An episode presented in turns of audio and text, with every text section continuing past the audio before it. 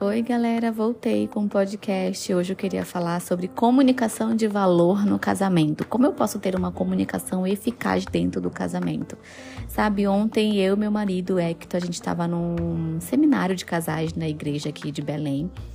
E, e a gente fez uma dinâmica, digamos assim, com os casais. E a gente compartilhou um pouquinho sobre a importância da gente polir o casamento. O que é polir? É ajustar, né? A importância que a gente que todo casamento tem de poder haver esse polimento, esse ajuste, de aparar as arestas, né, de poder conversar e tudo isso se resume à comunicação, o quanto essa comunicação é importante.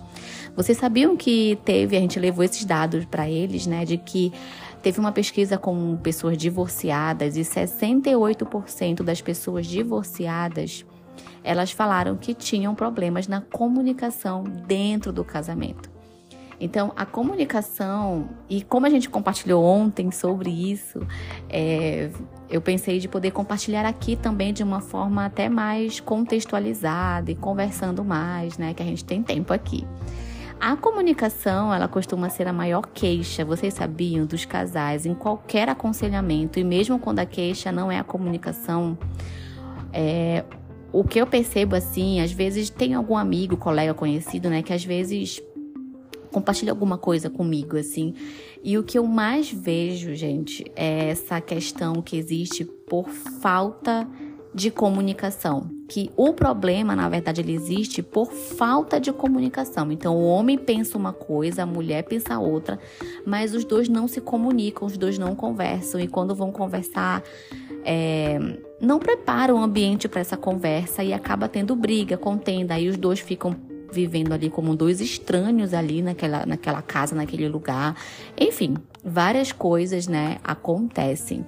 E, e é triste, né, quando a gente vê um casal, principalmente que a gente conhece, que tá divorciando, que tá separando. Gente, ontem mesmo, né, é, eu eu recebi uma mensagem assim no zap, né? Estava conversando com alguém que eu conheço e essa pessoa compartilhou comigo: Nossa, Jéssica, eu tô separada, já tem dois anos, a gente se divorciou. Eu falei: Nossa, que triste, né? A gente consegue ver a tristeza assim nas palavras, né? Na, na, na mensagem que ela me passou. Então, é triste. Quando a gente tem a comunicação eficaz, isso pode é, fazer muito efeito dentro do casamento, né? De os dois ajustarem o casamento, de os dois se entenderem, diminuindo as brigas, os desentendimentos e que, também querendo melhorar.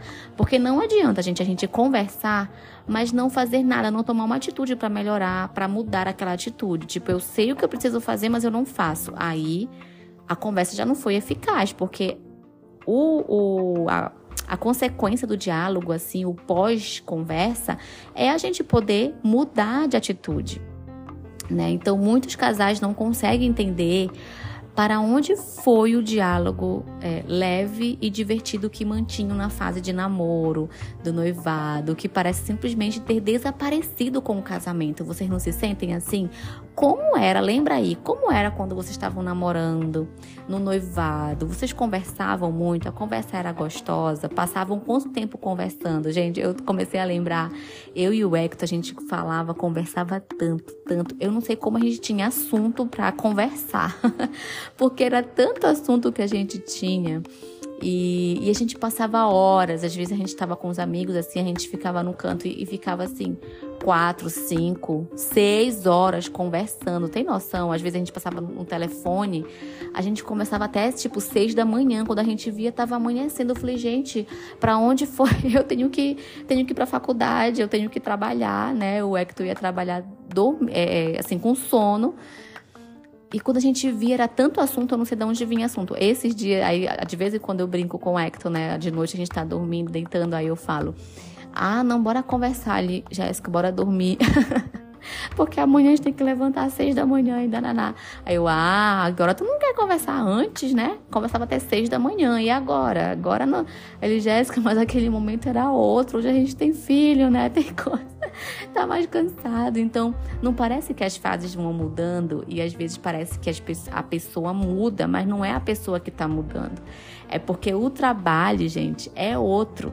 né? O trabalho, o trabalho com o tempo dentro do casamento, ele vai sim aumentando, porque existem outras demandas, principalmente no início ali, né?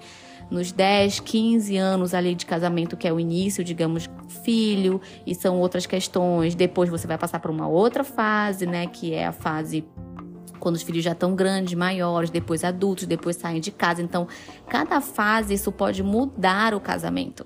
Cada fase que a gente vive dentro do, do casamento, né, pode mudar hum, o relacionamento se a gente não cuidar da intimidade, não que a intimidade se perde ao longo do tempo, né, se a gente não cuidar da comunicação.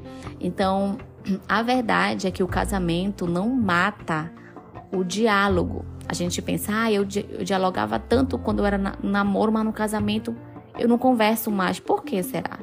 Os casais apenas precisam perceber que suas vidas agora, que eu falei, estão em um outro nível e que no tempo de namoro, noivado, né, essa conversa era puramente assim, romântico, né?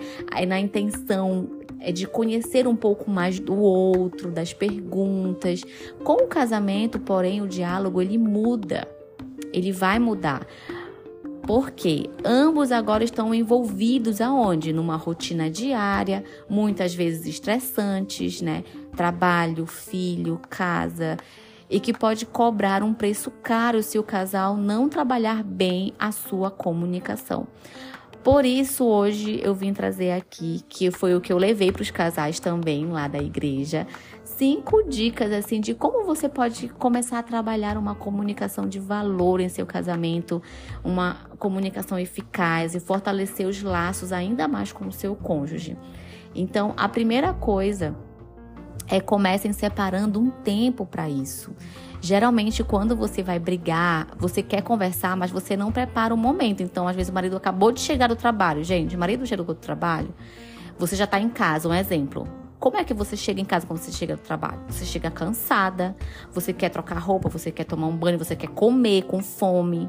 Então não adianta nada um o cara chegou, a mulher chegou e o cara vai lá ou a mulher, né, vai começar a falar: Olha, porque não sei o que, não sei o que, porque tá faltando pagar conta, porque, olha, tu não faz nada, tu não lava uma louça, olha, vai lavar louça, vai, vai trocar a fralda do, do bebê e tal. Porque a pessoa tá cansada. Então, muitas vezes a gente quer falar sobre um problema, sobre as mudanças que a gente quer no parceiro, mas não sabe escolher um momento para isso. Quando eu falo assim, olha, fulano, eu queria marcar um, momento para a gente conversar. Geralmente eu faço assim com o Hector. Eu vou pro meu caderno, eu anoto as coisas que eu quero falar, porque eu posso esquecer na hora, né?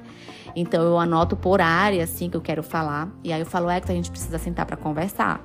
E aí ele fica preocupado, às vezes, meu Deus, o que aconteceu? Não sei o que, nada, só quero conversar. E aí a gente separa um dia, um horário, um momento. Pode parecer, gente, uma coisa muito. Ai, meu Deus, o que é isso? Doidice, robótica, não sei o quê. Mas quando você tem filhos, algumas coisas você vai ter que marcar momentos, porque nem todo tempo você vai ter tempo para poder fazer as coisas que você quer fazer.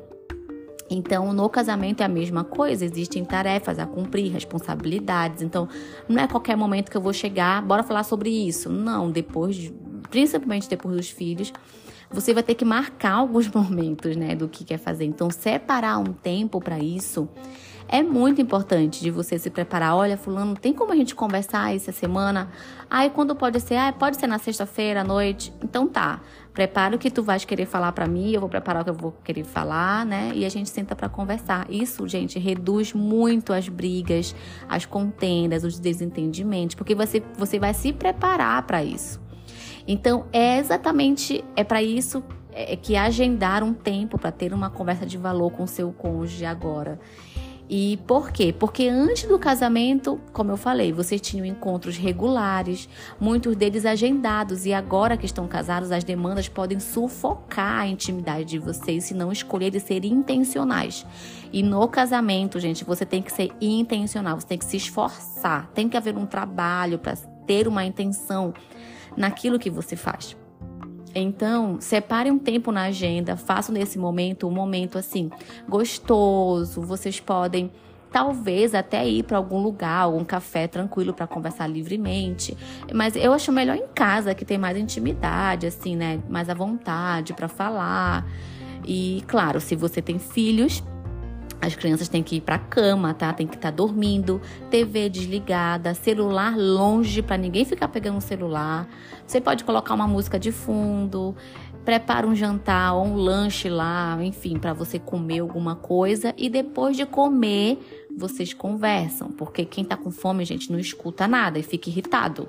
Então, até nisso, né? Preparem lá uma comidinha, se apreciem, mergulhem com intencionalidade no mundo um do outro.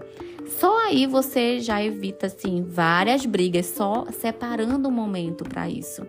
Segunda coisa, paralise as distrações. Um momento de conversar não deve ser cheio de interrupções. Por isso que eu falei, crianças na cama, dormindo. Ou, se não der para conversar em casa, sair para um lugar tranquilo para conversar. Outra coisa que deve ser feita é deixar o celular assim, modo avião, longe de você. Esconde o celular.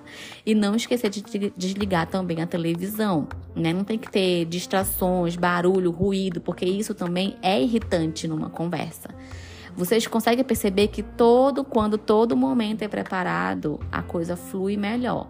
Terceira coisa, Utilize a conversa verbal e não verbal. O que, que significa isso? Quando estiverem conversando, procurem manter olho no olho, de olhar para a pessoa. Por isso a importância de você guardar o celular, porque de vez em quando pega o celular, aí a pessoa está falando, você está olhando o celular. Então você não está prestando atenção.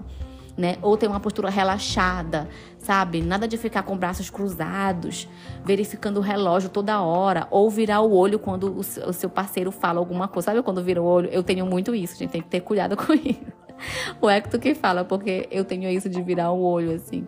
É, e às vezes falo, ai, ai, meu Deus, não sei o quê. Não, você tem, que, você tem que se politizar com relação a isso, de olhar no olho, de tentar ouvir com atenção.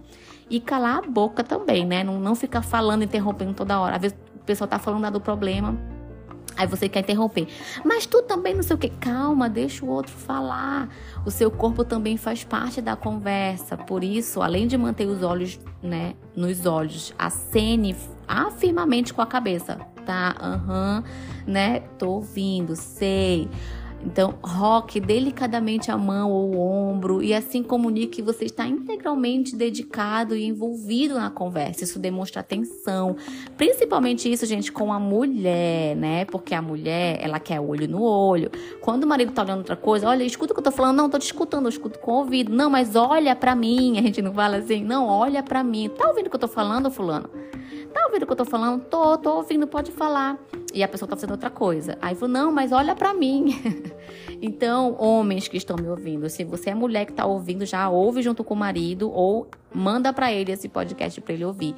Então, assim, é a mulher quer olho no olho de você ouvir. Aham, uhum, sim, tô, tô ouvindo, né? De você ver que você se importa com o que ela tá falando. E a mesma coisa a ele, de você se importar com o que ele tá falando ali naquele momento. De não fazer chacota ou falar, ai, nada a ver. Não, calma, depois que ele terminar de falar, você vem e volta. Olha, eu acho que isso aqui eu não concordo muito, discordo do que você falou. Não tem problema você falar que você discorda também, porque vocês são seres pensantes totalmente diferentes, né? Uh, quarta dica, gente: cuidado com as palavras. Lembre, o seu parceiro é o seu amigo, é o seu parceiro de equipe, é o seu parceiro de jogo. Ele não é seu inimigo. Você não tá ali para poder acabar com ele, fazer gol contra e falar um bocado de coisa. Às vezes a gente acha que aquele é o nosso inimigo, né? Que eu tenho que batalhar com ele. Entenda, é, é, não se conversa com o seu marido como quem conversa com uma amiga. O seu marido é seu amigo, mas é homem e também homem possui um estilo de conversa também diferente. Né? Da mesma forma, marido, sua esposa não é seu colega de trabalho ou companheiro de equipe de futebol né? De falar, e aí, sim, não sei o que. Às vezes sem leveza com a mulher.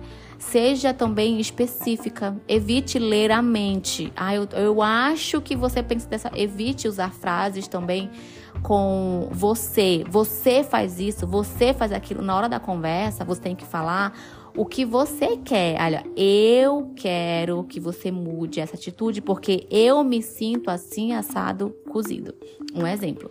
Às vezes a gente quer culpar muito o outro e não fala muito da gente. O que que tá incomodando você? A hora da conversa de conversar de você também, de você falar, olha, eu, eu, é, eu, olha fulano, eu tô é, digamos assim, ah, eu tô chateada com tal assunto porque é, eu não me sinto bem quando você fala de mim para fulana, um exemplo. Né? Então fale de você, use o eu, escolha as palavras com sabedoria também, tente encontrar o caminho do coração do seu parceiro através das palavras, de falar com ternura, com amor e lembrando que ele é seu amigo, né? Não é seu seu inimigo ali. E a quinta e última coisa, gente, é ouça, ouvir, de poder. Se você puder colocar uma fita na sua boca e na boca do outro enquanto o outro tá falando, pode dar certo, né? Se você, ah, Jéssica, eu não consigo, você quer abrir a boca toda hora, eu quero falar toda hora. Pega uma fita, passe na sua boca e deixa o parceiro falar. E depois faz o inverso, né? Muitos casais esquecem que ouvir é uma parte importantíssima na comunicação. Às vezes, quantos casais a gente não escuta falando? Ai, tu nunca me ouve. Tu sempre me interrompe. Eu quero falar, mas tu tá falando o tempo todo. Então aprenda a ouvir o seu parceiro com atenção, como mencionar, como a gente mencionou, né, antes, até com o, o, o, jeito que você se porta, sem ficar na defensiva, sem fazer julgamento com o que o outro vai falar também. Muitos casais deixaram de conversar porque nas vezes que tentaram fazer isso, ou não foram ouvidos ou foram julgados. A gente tem medo do julgamento. Então, às vezes, ele vai falar: Olha, amor, eu tô sentindo isso. Às vezes, sei lá, é, vou dar um exemplo aqui. Ai, olha, amor, eu tô tendo um problema com masturbação ou pornografia. Um exemplo. Ah, lá no trabalho, às vezes eu quero pegar na internet e fazer isso e aquilo. Às vezes o marido tá confessando algo. E a mulher, claro, a gente se sente chocada. A gente fica, meu, quê? Fulano. Aí já vai julgar. Como assim? O que você tá fazendo? Isso é errado. E não sei o que, não sei o que. Aí o marido vai querer compartilhar de novo? Não, com certeza não, porque a gente já foi com cinco pedras na mão. E a gente tem que começar a querer ajudar também o parceiro, né? De na hora você não falar nada e no final, olha, se você não souber, né? Olha, eu não sei como te ajudar nisso, mas vamos tentar, né? Vamos conversar mais, vamos procurar ajuda. É, e às vezes eles não querem conversar também porque nunca foram ouvidos, porque você interrompe o tempo todo aquela pessoa. E lembre-se, nem sempre que seu parceiro deseja conversar sobre algo que está em seu coração, ele ou ela, espera receber um conselho. Às vezes ele só quer falar, às vezes a pessoa só quer desabafar, às vezes não quer receber um conselho. Às vezes a mulher, por ser diferente, ela fala assim, né? E aí, tu não vai falar nada, né? Se tu não vai falar nada com o que eu falei, então às vezes você depois que você falar, principalmente a mulher, você pode falar, ah, agora eu quero te ouvir falar. O que, que você acha com relação a isso? Às vezes a gente quer um conselho, mas o homem, às vezes, nem sempre ele quer, ele só quer falar, só quer desabafar. Quando o homem está com problema no trabalho, por exemplo, ele quer apenas falar, ele não quer que você dê uma solução para aquele problema, que às vezes você nem você sabe, porque a área de atuação é dele mas ele só quer que você escute. E aí você só escuta, ah, entendo. E aí, foi difícil? Como as pessoas reagiram quando você fez isso, sabe? De você que você se importa. Eu sei que isso é difícil, gente. Pode parecer difícil, mas assim, isso é um exercício. E quanto mais você exercita, mais você fica, digamos assim, craque nisso. Então, antes de ofertar é, um digamos, antes de ofertar um, você pode um, um, conselho, você pode perguntar se o outro gostaria da sua opinião, né? Ah, ah você quer uma opinião? O que, que eu acho sobre isso? Uma opinião sobre isso seria uma ajuda também, assim. Né? Então, é, essa foram umas coisas que a gente compartilhou lá com os casais. Espero que vocês tenham gostado de, de retomar o diálogo de valor em seu casamento, um diálogo eficaz e que ambos possam desfrutar das bênçãos de um relacionamento forte e saudável. Isso é possível, gente, para todos. Mas é preciso uma disposição, sim. É preciso um trabalho, sim. É preciso um esforço, sim. É preciso uma intencionalidade, sim, também, porque é difícil ser intencional. E às vezes a gente não quer porque é muito é, tem o trabalho do dia a dia, né? É muito trabalho, muita coisa. Ah, chegar em casa mais um trabalho, mas gente, casamento é trabalhoso, casamento dá trabalho também de manter um casamento, né? Mas ter um relacionamento forte e saudável é possível. Essas conversas têm que ser feitas, tipo, a cada um mês, né? Tem que ser feito uma aresta ali, a parar as arestas, um polimento no casamento. É Ou quando você achar necessário, quando você não está se sentindo bem, que você quer conversar, já começa a anotar ali o que você quer falar e fala: olha, hoje eu quero conversar com você, vamos marcar uma conversa para a gente conversar. E aí, quando você prepara o ambiente, é, fica mais fácil de ter um relacionamento com menos briga, mais entendimento, mais flexível um com o outro, onde um entende o outro. E vocês vão ver, quando você conversar, a intimidade vai mudar. Você vai se sentir mais conectada com o seu marido, você com a sua esposa, e, e um novo estágio de intimidade também. Essa é uma coisa que muda com as conversas. Você vai se sentir mais íntima do seu marido. A mulher sente intimidade como? Conversando. O homem é com o sexo. Então, se você alinha a conversa, o diálogo com a intimidade do casal, que é o sexo, o casal consegue viver bem, né, um relacionamento saudável e forte. É isso que eu aprendi com uns 30 livros mais ou menos que eu li sobre casamento antes de eu casar. e continuo lendo, né? Antes do casamento, assim, a gente aprende muita coisa. É preciso ler sobre, a gente poder estudar sobre, porque isso nos ajuda muito. Espero que vocês tenham gostado. Se você gostou, compartilha no seu Instagram, compartilha com alguém é, e escute também, compartilha com seu marido, com a sua esposa, ou escutem juntos e comece a desfrutar de um relacionamento forte e saudável. Isso é possível para todos. A graça de Deus sobre o casa, seu casamento está para todo mundo, mas a gente tem que buscar também isso. É isso, é, espero que tenham gostado e até o próximo podcast.